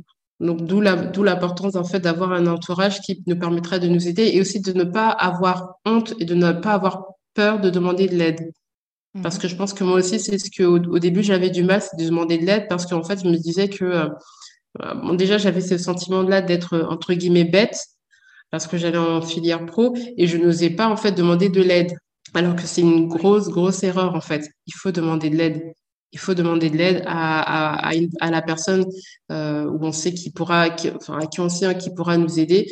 Donc faut faut pas hésiter, faut pas le voir ça, faut pas voir ça comme euh, euh comme comment je pourrais dire ça comme ça euh, comme une faiblesse peut-être comme une faiblesse exactement comme une faiblesse pas du tout. Cette personne là en fait pourra nous aider donc c'est vraiment ça. Donc euh, savoir ce qu'on veut faire s'entourer des bonnes personnes ne pas ne pas ne pas avoir peur de demander de l'aide, ce n'est pas une faiblesse. Et surtout ben, de mettre d'y mettre tous les moyens en œuvre en fait. C'est-à-dire que s'il faut acheter des livres, si et aujourd'hui en plus ce qui est bien, contrairement à, à moi il y a quelques années, on a YouTube. Sur YouTube en fait, on a énormément de contenu en fait. On n'a pas forcément besoin d'acheter des livres. On a YouTube, on a Instagram.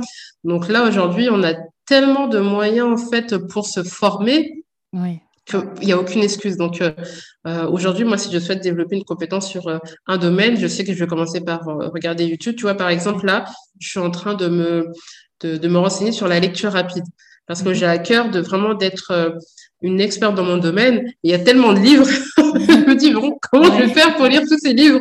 Et je me renseigne sur la lecture rapide et qui, pour moi, pourrait être une solution pour que je puisse, en fait, accélérer, en fait, ma vitesse de lecture pour lire, euh, euh, pour euh, lire de plus de, livres possible. Donc, j'ai commencé à regarder un peu les contenus sur YouTube. Et si je vois que bon, les contenus sur YouTube sont un peu moyens, je vais essayer aussi peut-être de me former, de me former à la lecture rapide. J'ai commencé à regarder. Donc, pour moi, il y a vraiment aujourd'hui, il n'y a, y a pas d'excuse. On a vraiment tout. On a tout à notre disposition, en plus gratuit à travers YouTube, Instagram. Où on a parfois des contenus où il y a même aussi des webinaires. Moi, je suis une fan des webinaires, hein. je, surtout dans mon domaine. Je mhm. regardais tout le temps des webinaires euh, parce qu'en plus c'est gratuit. Tu as, en tout cas un premier niveau de contenu. Après, bien sûr, si tu souhaites en savoir plus, là, il faut parfois euh, payer pour faire appel à, euh, aux prestataires, mais on a déjà un premier niveau et après c'est à toi de, te former. Donc euh, non, je, pense qu'aujourd'hui les, les, étudiants d'aujourd'hui en fait ils ont ils, ont vraiment beaucoup de chance parce que nous c'était compliqué, il faut aller aller à la bibliothèque, euh, c'était complètement différent. On n'avait pas tout ça. Et puis aujourd'hui, maintenant, on a même des cours en ligne, de soutien en ligne. Donc, euh, c'est. Euh, il y a même des écoles euh, qui, qui publient gratuitement leurs cours sur des plateformes. Oui, j'ai découvert ça récemment. Mmh, mmh, exactement, oui. Mais clairement, donc non, aujourd'hui, c'est vraiment si aujourd'hui tu n'y arrives pas, c'est que tu ne t'es pas donné les moyens. Euh, également parce qu'il faut pas se dire, faut pas se dire que c'est la faute des profs. C'est pas que la faute des profs, même si bon, ils sont là pour nous aider, mais toi aussi, est-ce que tu, tu t'es bougé, est-ce que tu te donnais les moyens de, de, de, les moyens d'y arriver pour atteindre ton objectif? Tout à fait. Et comme tu disais, euh, enfin pour revenir à ce que tu disais, euh, on a tellement de possibilités aujourd'hui avec Internet, comme tu disais, YouTube. Euh, il y a des, des, podcasts, des vidéos. Et Exactement, les podcasts aussi, oui, totalement. Euh, si on a la flemme de lire, on peut même écouter des livres audio. Parce que oui. Mm. il y a mm. beaucoup, beaucoup de choses et je me rends compte que ça m'aide aussi, moi, personnellement. Je me forme et je, prends des formations et des, et des coachs, mais euh, je me forme aussi beaucoup sur Internet gratuitement. Et je pense que c'est quelque chose qui c'est très puissant et ça peut vraiment t'aider à, à atteindre des, certains objectifs, même à développer des vraies compétences, quoi. des compétences qui mm. seront utiles. Utiles, mais carrément, oui. Non, on a, on a vraiment tout qui est à disposition. Donc, euh, euh, les, des contenus très enrichissants et comme tu dis, les podcasts aussi, j'avais oublié, mais oui, mais les podcasts, il y en a énormément. Euh, mais moi, j'en découvre de, jour en jour, je découvre des chaînes, euh, des chaînes de podcasts, en fait, que ce soit pour toute la partie développement personnel ou la partie en ressources humaines. Il y a mhm. énormément de podcasts, en fait, de contenu. Donc, en plus des livres, il y a, il y a l'embarras du choix. Oui, tout à fait. Et si on parle anglais, c'est encore mieux parce qu'on a énormément, ah oui, énormément Énorme, oui, oui, euh, exactement. quand je suis à court en français, c'est en anglais que je vais chercher l'information. Donc, euh. Ah, mais t'as de la chance. Moi, je suis pas, je suis pas totalement bilingue, même si je comprends, mais c'est vrai que mais récemment, on m'a, on m'a partagé euh, le, le, site Skillshare, je crois, Skillshare. je connais, Alors, super intéressant, mais ouf, je me suis dit, vraiment, l'anglais, c'est un de mes objectifs aussi. Hein. mais c'est compliqué quand tu le pratiques pas au quotidien. Donc, euh, j'ai fait une formation en anglais euh, l'année dernière, mais comme je le pratique pas au quotidien, ça se perd. Après, je, je peux comprendre, tu vois, une discussion. Mhm. Après, pour répondre, je vais, euh, je vais devoir chercher mes mots, en fait, le vocabulaire. Ouais, mais et pour les contenus professionnels, c'est un peu plus compliqué. C'est un peu plus compliqué, mais on m'a partagé ce qu'il cherche, hein, très intéressant. Il y a énormément de contenu mais c'est compliqué si tu ne maîtrises pas l'anglais. Euh, ça va être la, la, compréhension va être euh, compliquée. Alors, pour revenir sur, euh, donc, par rapport à ton parcours, au conseil que tu as donné, est-ce que toi, tu auras un conseil pour trouver sa voie, justement, trouver son, son, sa, sa mission même? Je pense qu'il faut prendre beaucoup de temps avec soi-même mmh. pour réfléchir un peu sur ce qu'on aime faire, qu'est-ce qui nous anime. Hum, j'ai vraiment, l'année, l'année dernière, j'ai vraiment pris conscience en fait qu'il était important de prendre du, du temps avec soi-même. C'est quelque chose que je ne faisais pas tout le temps. Tu vois, typiquement, prendre le temps à la fin de la journée de se remémorer euh, ben, ta journée, qu'est-ce que tu as fait, de quoi es-tu et de quoi es-tu fier, euh, qu'est-ce que tu aurais aimé changer? Et c'est vrai que hum, il faut prendre le temps de, avec soi-même pour vraiment réfléchir, ben voilà, aujourd'hui, j'en suis là, au stade de ma vie, qu'est-ce que j'aime faire, qu'est-ce qui m'anime, qu'est-ce qui me passionne en fait, euh, dans quoi je souhaiterais en fait évoluer? Donc euh, parfois on peut être dans, une voie, euh, mais finalement on se rend compte que par exemple tu peux avoir un, un comptable et ce qu'il aime faire c'est la cuisine, il aime cuisiner, c'est vraiment ça qui l'anime et quand il va au boulot il traîne des pieds et se dire, ben ah non, mais en fait, moi aujourd'hui, ce qui m'anime, ma vocation, en fait, c'est ça, en fait, c'est cuisiner. Donc, mmh. euh, je, vais, euh, je vais essayer de me donner les moyens pour faire une reconversion professionnelle et euh, m'orienter dans, dans, dans, la cuisine. Donc, moi, je pense que c'est ça, en fait, prendre le temps avec soi pour vraiment prendre du recul, de la hauteur, de, de son parcours, de ce qu'on aime faire. Et parce qu'en fait, c'est vraiment quand on trouve, en fait, notre vocation, plus rien ne nous arrête, en fait. On va vraiment se donner tous les moyens pour pouvoir y arriver et vivre de sa vocation. Donc c'est important et aujourd'hui, on se rend compte euh, qu'il y a pas mal de gens qui euh, euh, occupent un poste, mais finalement, c'est pas ça qui les anime. Et, le confinement l'a prouvé d'ailleurs. il y a, on a eu une grande vague de, de démissions parce que les gens se sont rendus compte à travers le confinement que ben, finalement, le poste qu'ils occupaient, c'était pas ça qui les animait. Ils se sont formés aussi à côté. Aux États-Unis, c'est un peu plus flagrant. Ils appellent ça la, la grande démission. En, France aussi, on a, euh, on, a, on, a, on a eu pas mal de démissions parce que les gens se sont rendus compte que ben, soit le, métier, le poste qu'ils avaient, ne, euh, ils avaient fait le tour de leur poste ou qu'ils avaient tout simplement en fait envie de faire d'autres choses. On a eu pas mal aussi de création d'entreprises pendant le confinement. Donc, euh, moi, je pars du principe qu'une fois qu'on a trouvé sa vocation, plus rien ne nous arrête parce qu'on va vraiment se, on va vraiment travailler à fond et tout faire en fait pour vivre de sa vocation. Et quand tu vis de ta vocation, en fait, euh, tu es épanoui, tu es épanoui. Donc, tu vas même travailler euh, plus de 10 heures par jour sans t'en rendre compte, mais tu aimes tellement ce que tu fais en fait que que pour toi, c'est, enfin, c'est pas un fardeau, ce n'est pas un fardeau. Mmh. Donc, c'est important en fait de trouver sa vocation et de de vraiment évoluer dans, dans sa vocation pour euh, euh, être épanoui parce que euh, le burn-out, ça, ça arrive, mmh. ça, ça arrive très vite et, et c'est présent et puis c'est compliqué après pour y revenir. Donc, vivre de sa vocation, pour moi, il n'y a rien de mieux que de vivre de sa vocation, même si mmh. on sait, en fonction des projets, ça peut être plus difficile que d'autres, mais c'est là où il faut vraiment, voilà, il faut, faut travailler sur ça, quoi. Mmh. Et aujourd'hui, est-ce que tu dirais que ça a eu un impact euh, sur ta vie euh, plus largement, pas que la vie professionnelle, mais euh, sur ta vie personnelle? Est-ce que tu, tu sens une différence dans ton bien-être général? Oui, clairement, hein, clairement, parce que moi aussi, ben, le, en fait, si tu veux, j'ai, j'étais un peu, moi, c'est vraiment le confinement, je crois, qui m'a fait le déclic aussi, hein, même si j'y songeais un peu. Euh, je, suis toujours dans le domaine de ressources humaines, mais je voulais vraiment évoluer dans, dans, une, euh, dans une entreprise où euh, déjà la culture me ressemble, la culture d'entreprise me ressemble, et où aussi également le, le, le sujet m'anime en fait oui. aussi. que la, la vision, la vision m'anime, que j'adhère à la vision. Et j'ai beaucoup travaillé dans des, grands groupes où là, bon, si tu veux, tout est déjà tout établi. En fait, toi, tu es juste là, tu suis en fait les directives. Et euh, je voulais ben, vraiment, moi, de mon côté, parce que j'ai ce, ce souci-là, pardon, d'accompagner les gens, donc accompagner les petites entreprises à structurer leur service RH euh, donc, euh, c'est comme ça que j'ai euh, j'ai commencé chez Clésis, parce que j'avais tout d'abord fait une, formation sur la création d'entreprise, et après, j'ai commencé en fait à les aider sur la structuration de leur service RH, et c'est comme ça que j'ai commencé à travailler avec eux. Et, et en parallèle aussi également, ben, je voulais donner des cours, et j'ai trouvé l'opportunité de, ben, donner des cours en ressources humaines dans une école de commerce. Et aujourd'hui, si tu veux, le fait que j'ai ce statut d'indépendant. Donc, j'accompagne, euh, je, je, travaille chez Clésis dans la structuration RH. J'accompagne aussi d'autres entreprises dans leur structuration euh, de leur département RH et en même temps, je donne des cours. Et ce qui est bien, c'est que je, je, peux en fait évoluer et aussi euh, me former à travers des thématiques qui m'intéressent. Alors qu'en entreprise, tu es, ben, es, à ton poste en fait. Donc euh, voilà, tu dois faire ça, tu sais que tu dois faire ces missions-là et puis basta. Alors que là aujourd'hui, j'ai pas de poste fixe. Euh, c'est moi vraiment qui crée les opportunités.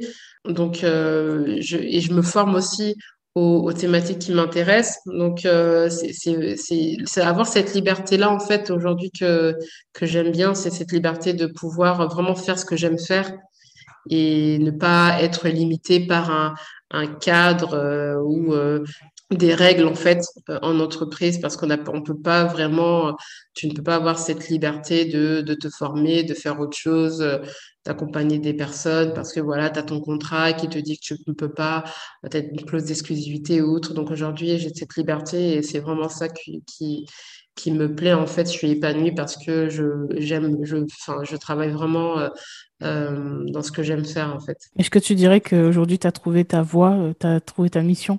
Oui, j'y travaille en tout cas. J'y travaille. Mon objectif, euh, c'est vraiment de, de, de, devenir une experte dans le domaine des ressources humaines, mhm. d'être reconnue.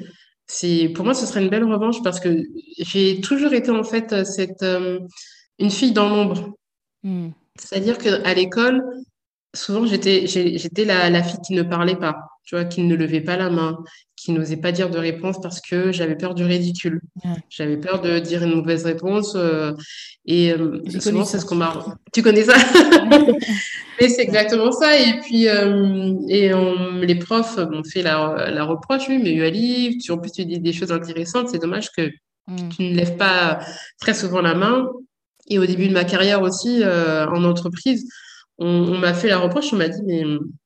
Mais Yoali, en fait, tu as plein d'idées, mais pourquoi tu ne les mets pas en avant? J'ai, euh, lors de mon master en ressources humaines, j'ai mis en place une séance de coaching pour les alternants au sein de SFR parce que donc on, SFR euh, allait rentrer dans une période de plan de départ volontaire, c'est-à-dire qu'il allait avoir des suppressions de postes. Et c'est vrai qu'on, à chaque fois qu'on recrutait des alternants, on leur disait que, euh, ben, dès que nous on recrute des alternants, l'objectif c'est de les recruter en CDI. Et là, on leur dit, ben, finalement, vous êtes restés trois ans chez nous, mais on supprime des postes, donc euh, salut, merci, mais on peut plus, et euh, on peut plus vous prendre.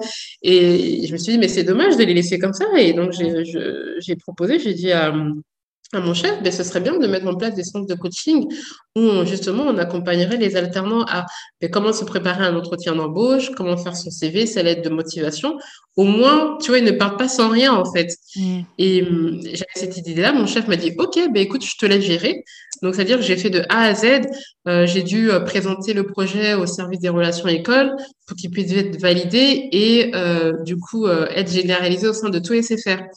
Et quand j'ai fait ça, pour moi, déjà, ça m'a, j'ai eu confiance en moi, en fait, parce que je me suis rendu compte, ah, mais c'est moi qui ai fait ça, en fait. Moi, euh, petite ouais. Yoali, qui est dans mon coin, euh, j'ai mis en place ça, donc j'ai eu l'idée et euh, mon chef m'a dit, OK, bon, ben, tu, je te laisse faire, tu fais, toute seule. Ouais, toute seule, oui, oui. Tu, tu t'en charges, tu vas le présenter. Et lui aussi, il était fier de se dire, ben, c'est mon alternante, c'est mon alternante qui a mis ça en place et ça a été généralisé au sein de tous les SFR. Et pour te dire, la petite anecdote, il y a pas longtemps, il y a eu un événement dans nos bureaux et j'ai retrouvé une ancienne collègue de chez SFR avec qui j'avais gardé mon contact, qui avait apprécié en tout cas de travailler avec moi mhm. et qui m'a dit mais, mais tu sais, depuis que tu es parti et tout, ils mettent plus en place la séance de coaching que tu avais mis, avais initié. C'est vraiment dommage, mais c'était trop bien. En tout cas, j'ai apprécié de travailler avec toi. Donc, tu vois, c'est mhm. vraiment preuve de c'est cette euh, preuve de reconnaissance, cette valorisation, en fait, ça te conforte. Tu dis, ah, mais tu es capable. En fait, non, tu es, euh, non, tu n'es pas bête. Tu as de bonnes idées. Il suffit de les mettre en place. Ta voix compte aussi. Mm. Parce que c'est souvent ça, en fait, je n'osais pas parler dans les réunions, j'avais des, des, idées, je n'osais pas. Donc euh, maintenant, je me dis que, OK, je, je, suis capable de le faire. Donc aujourd'hui, j'ai envie de montrer aussi au monde, mais mon expertise RH et d'être reconnue, au fait. Mm. Que, qu'on, m'invite moi aussi sur des plateaux pour parler de, de, d'une thématique RH. Euh, tu vois, je regarde souvent BFM Business où il y a une émission Tech RH ou Happy, euh, Happy Work, je crois. Mhm. Et ils, euh, ils, interviewent des, des, personnalités en RH. Donc, moi aussi, mon objectif, c'est qu'un jour aussi, on puisse, qu'on m'appelle pour me dire, ben voilà, aujourd'hui, ben, expliquez-nous comment vous avez développé la marque employeur du groupe Clédis, euh, comment vous avez fait, parce que c'est assez euh, atypique, c'est inspirant. Donc, c'est vraiment ça mon objectif. Et puis sur le long terme aussi, écrire un, livre sur une thématique RH, mais aussi sur mon parcours. Sur mon parcours, c'est vraiment euh, l'un de mes objectifs euh, aujourd'hui. Donc, je suis sur la voie, même si je n'ai pas encore atteint mon objectif, je suis vraiment au tout début, mais vraiment, j'ai pris conscience de Ok, Yoeli, en fait, tu es capable, tu peux tout accomplir aussi. Donc, moi aussi, je, veux, je me dis dans ma tête, je veux tout accomplir.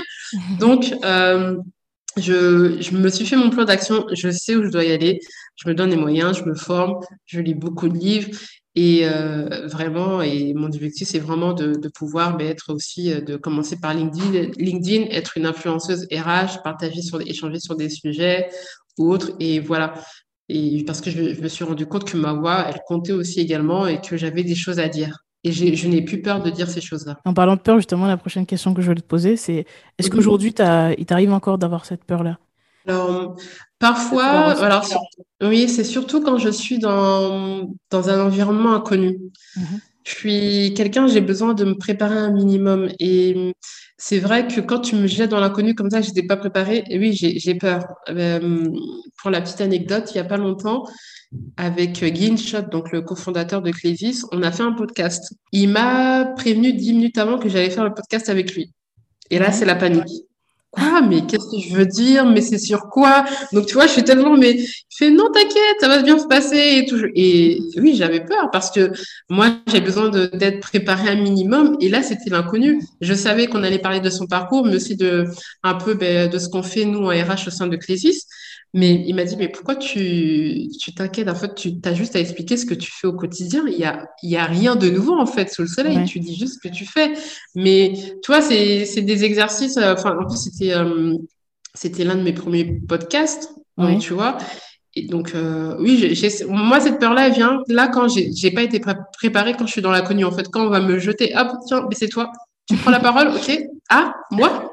Ok, d'accord, j'ai cette peur-là, mais je, en tout cas, je commence à voir plus je enfin, plus j'ai ce genre de, enfin, je suis dans ce genre de situation-là, je suis plus à l'aise.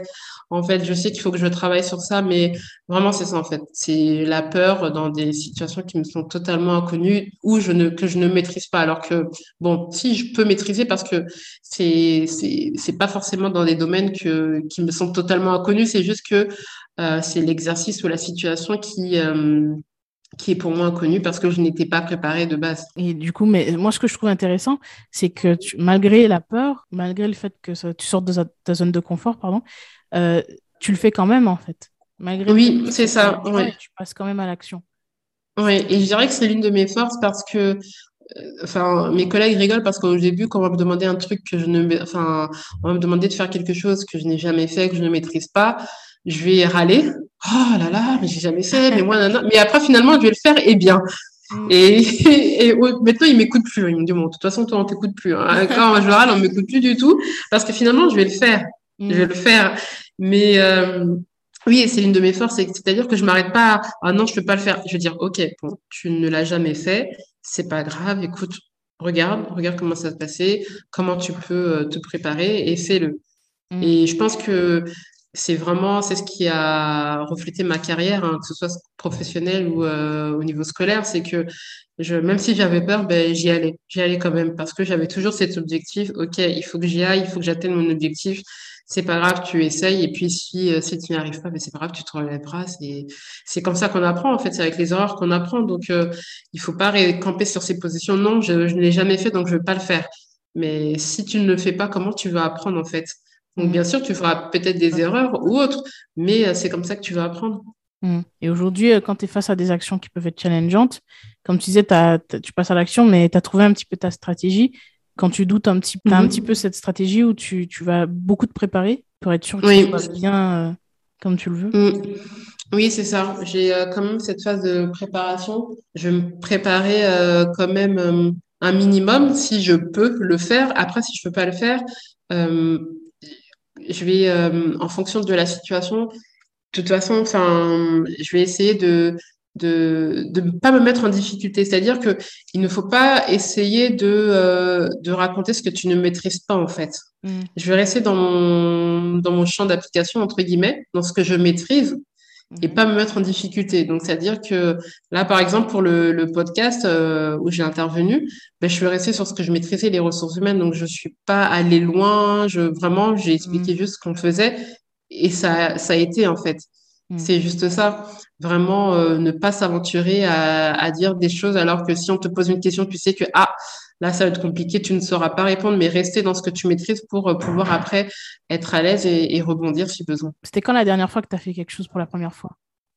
Il y a quelques semaines, j'ai. Euh, euh, Guy le cofondateur de Crédit, il est intervenu chez Télé Sud. Mhm. Donc, euh, il devait euh, ben là encore expliquer son parcours et il m'a il m'a indiqué quelques jours avant que j'allais intervenir, mais bon, moi j'étais au bureau, mais j'allais intervenir en direct pour parler de notre association, la Clésis Family. D'accord. Donc, c'était la première fois que euh, je faisais un passage télé. Même si j'étais à distance, c'est quand même impressionnant. donc, c'était le journaliste François Durper donc, je devais intervenir et présenter l'association. Donc, tu as quand même ce stress euh, de « Ouh là là, je vais passer à la télé. et, euh, et toi, ça, bon, eux, eux qui me connaissent, ils ont ressenti le stress parce que je ne souriais pas beaucoup. J'étais très... En fait, j'étais tellement, tellement euh, focus sur mon discours. Mm. Donc, j'avais vu mon discours, je l'avais préparé. Comme je dis, moi, je prépare. Mm-hmm. Et j'étais tellement concentrée sur mon discours que je n'ai pas souri alors que je suis quelqu'un de très souriante. Et là, ils ont dit non, c'était très bien, mais par contre, tu n'as pas du tout souri, alors que nous, on te connaît souriante, mais ils ont dit bon, on sait que tu étais stressée. mais on m'a fait comprendre, mais t'inquiète, plus tu vas en faire et tu seras à l'aise.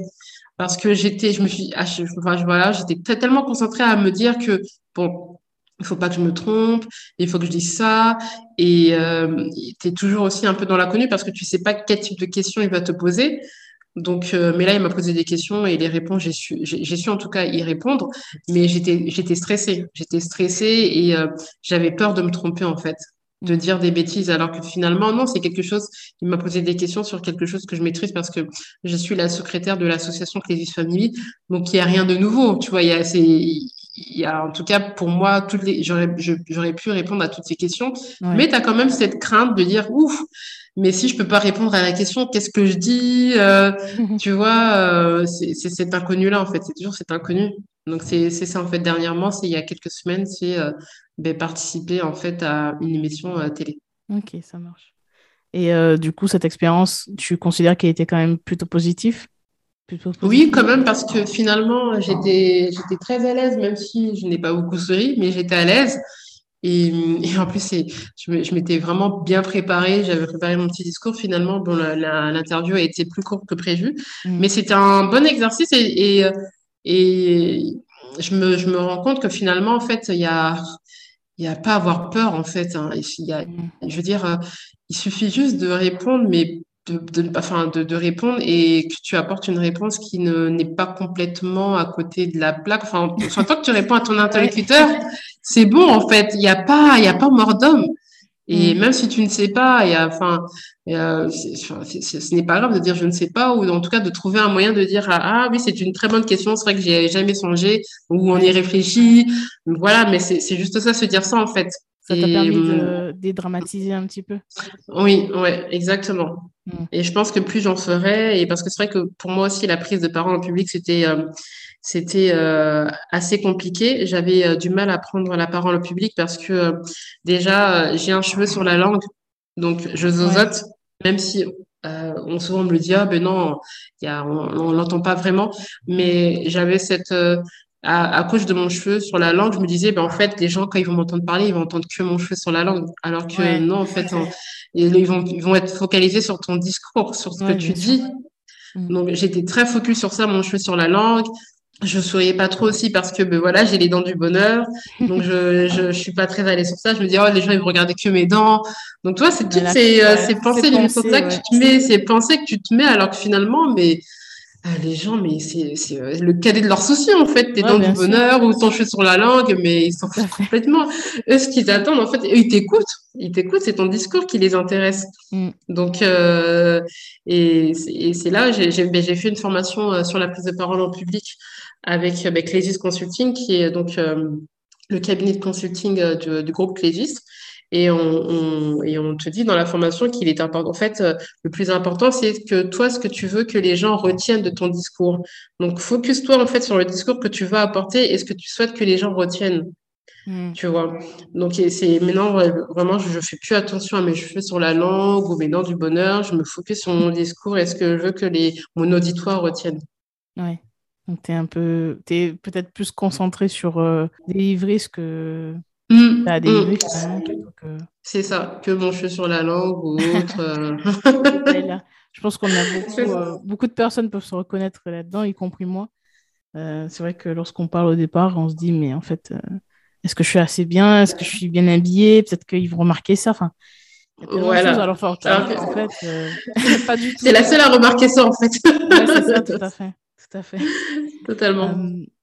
Alors, on arrive à la, à la fin de, de l'interview. Euh, j'aurais quelques questions à te poser. J'aimerais que tu, mhm. tu, me dises un petit peu la première chose qui te vient à l'esprit, la mhm. première réponse qui te vient. Déjà, que tu me dises, euh, c'est quoi ta définition de la réussite? La réussite, euh, la réussite pour moi, c'est lorsqu'on a atteint notre objectif, l'objectif qu'on s'était donné. On parlait de, tout à l'heure de confiance en soi. Tu n'as pas évoqué le fait d'être une femme, je crois, mais mhm. Est-ce que tu pourrais me dire quels sont les avantages, et non pas les inconvénients, mais les avantages d'être une femme euh, dans ton milieu?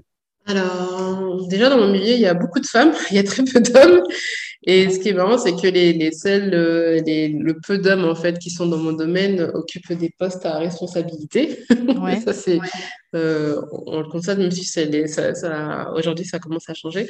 Euh, l'avantage d'être une femme dans le milieu, c'est que c'est vrai que ben, on a plus cette, on a plus en tant que femme cet aspect entre guillemets douceur en fait dans la manière on va on va aborder les choses notamment dans les ressources humaines mm-hmm. euh, dans notre management on aura plus un management euh, très maternel entre guillemets et, euh, et c'est une force parce que les gens en fait ont plus de facilité à se confier à nous je trouve par rapport à leurs différentes problématiques et euh, il faut dire aussi que euh, ben, une femme aussi a un certain pouvoir aussi euh, euh à, travers son auditoire, parce que tu, tu vas voir une femme euh, qui dégage un certain charisme grand, avec voilà, on, les gens vont très vite être captivés par ce qu'elle dégage.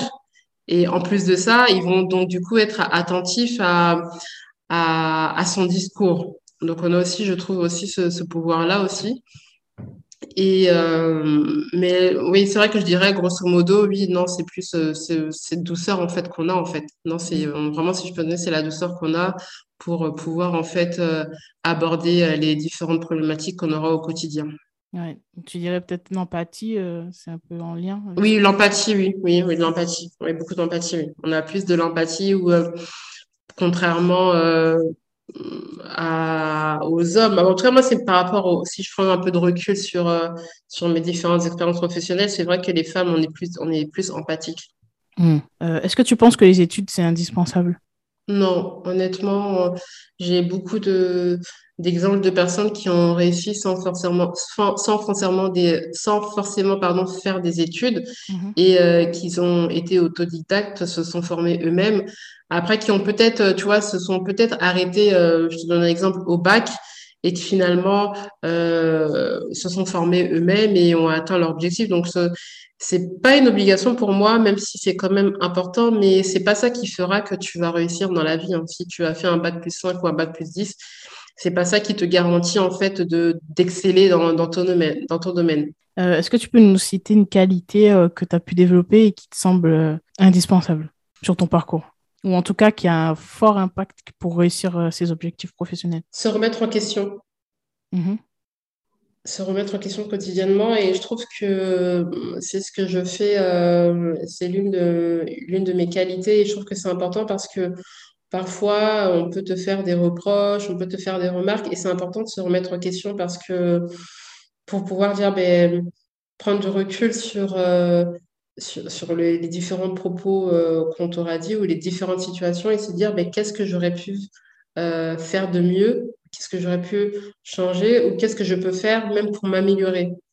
Et pour moi, c'est important de se remettre en question. Et souvent, quand tu ne te remets pas en question, c'est, ça, ça, freine un peu ton évolution parce que pour toi, c'est que les autres les problèmes et c'est pas toi.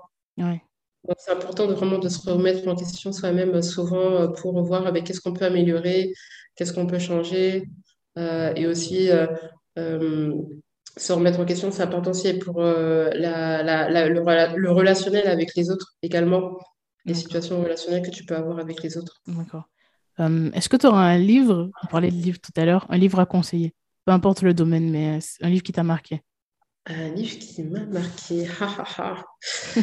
Euh, bon, moi, c'est plutôt un livre en fait dans le domaine RH, euh, hein, parce que en tout cas, je suis beaucoup sur ça. Et en fait, c'est le, le, livre sur la culture Netflix. no Rules Rules. Donc en français, ils l'ont traduit pas de règles, règles, je crois. Mhm. Euh, et parce qu'en fait, j'étais impressionnée de, euh, de, de, du, de la vision en fait qu'avait euh, Netflix il y a quelques années déjà. Je trouve que leur PDG et en tout cas leur, en tout cas le, leur staff aussi RH, ils sont très visionnaires. Et aujourd'hui, pas mal de dispositifs qu'ils ont mis eux en place déjà il y a quelques années commencent à se déployer en France. Et mhm. je suis impressionnée en fait par euh, tout ce qui tout ce qu'ils mettent en place, enfin tout ce qu'ils ont mis en place et la vision aussi qu'ils avaient parce que euh, en France, euh, c'est qu'aujourd'hui on commence aussi maintenant à parler de par exemple la semaine de quatre jours ou encore on, congé illimité des congés illimités. Donc, c'est-à-dire que nos, nos, salariés n'ont pas de, de, de congés.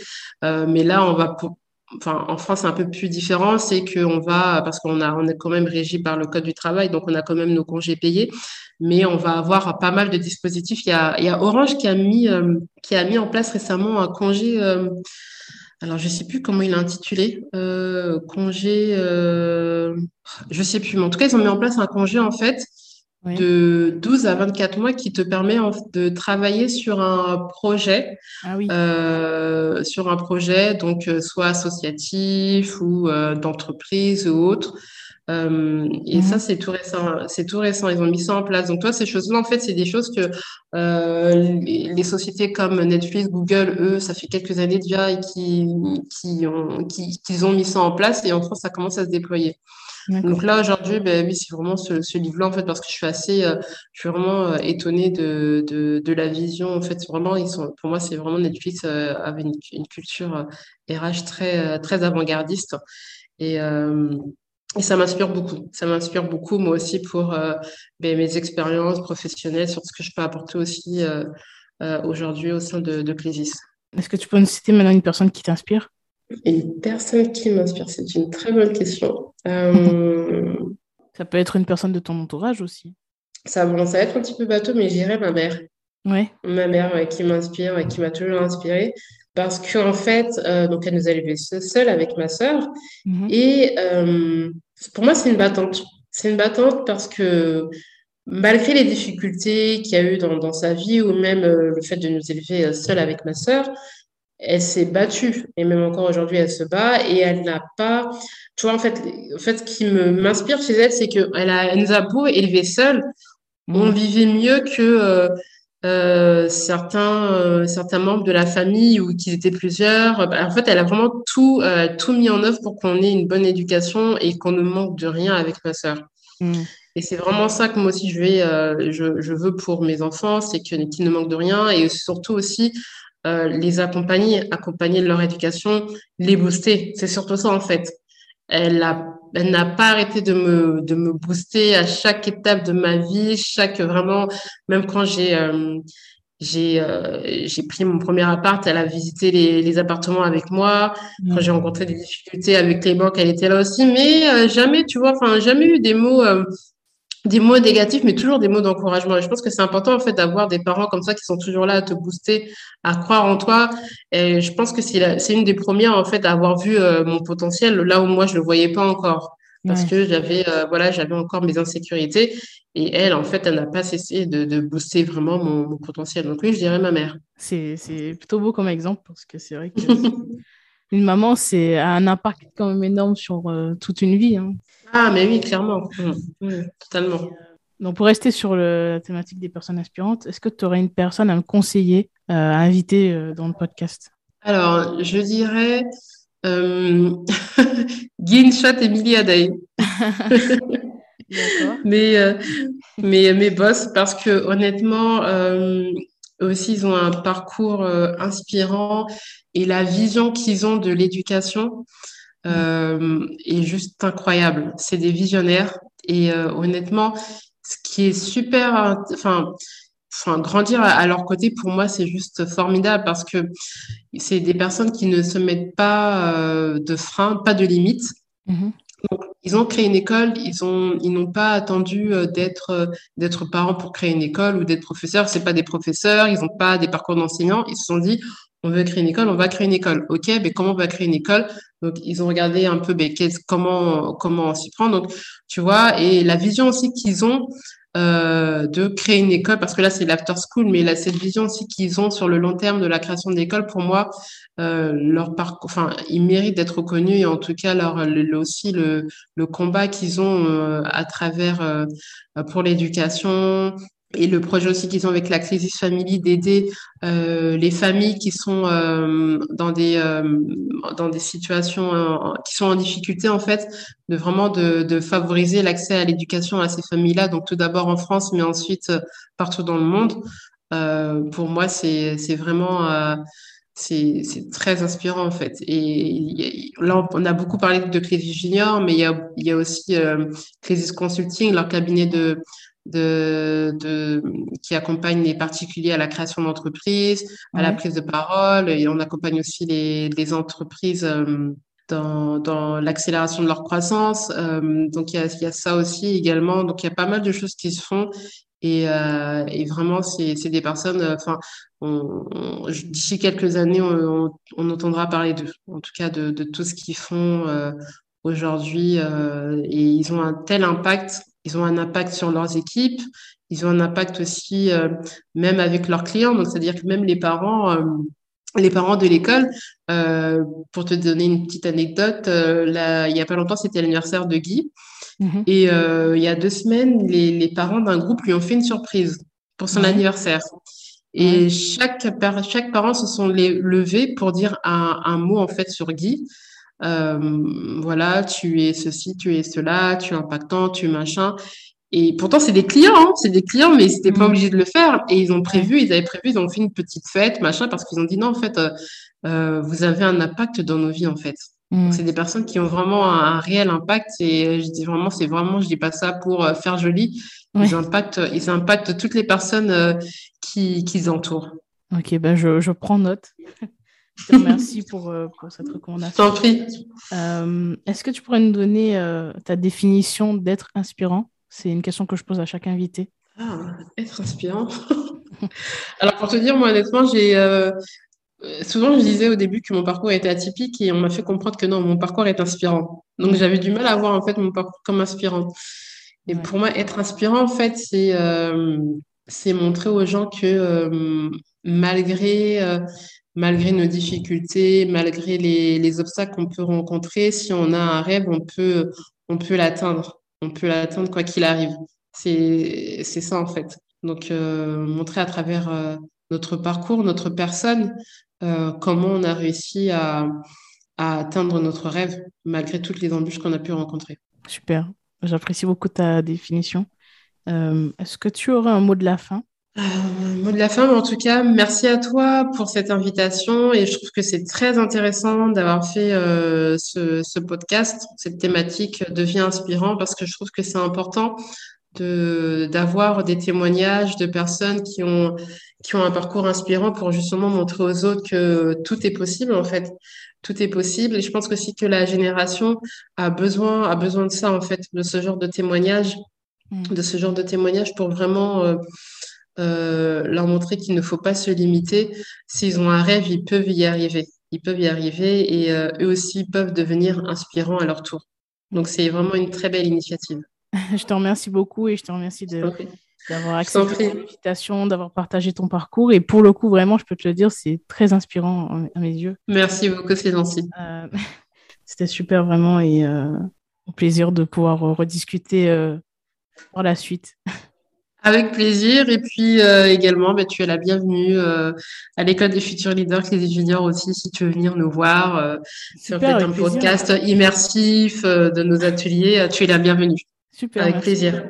Merci beaucoup. Bah, je te dis à bientôt. À bientôt. Merci beaucoup, Gélissa. Ciao. Au revoir.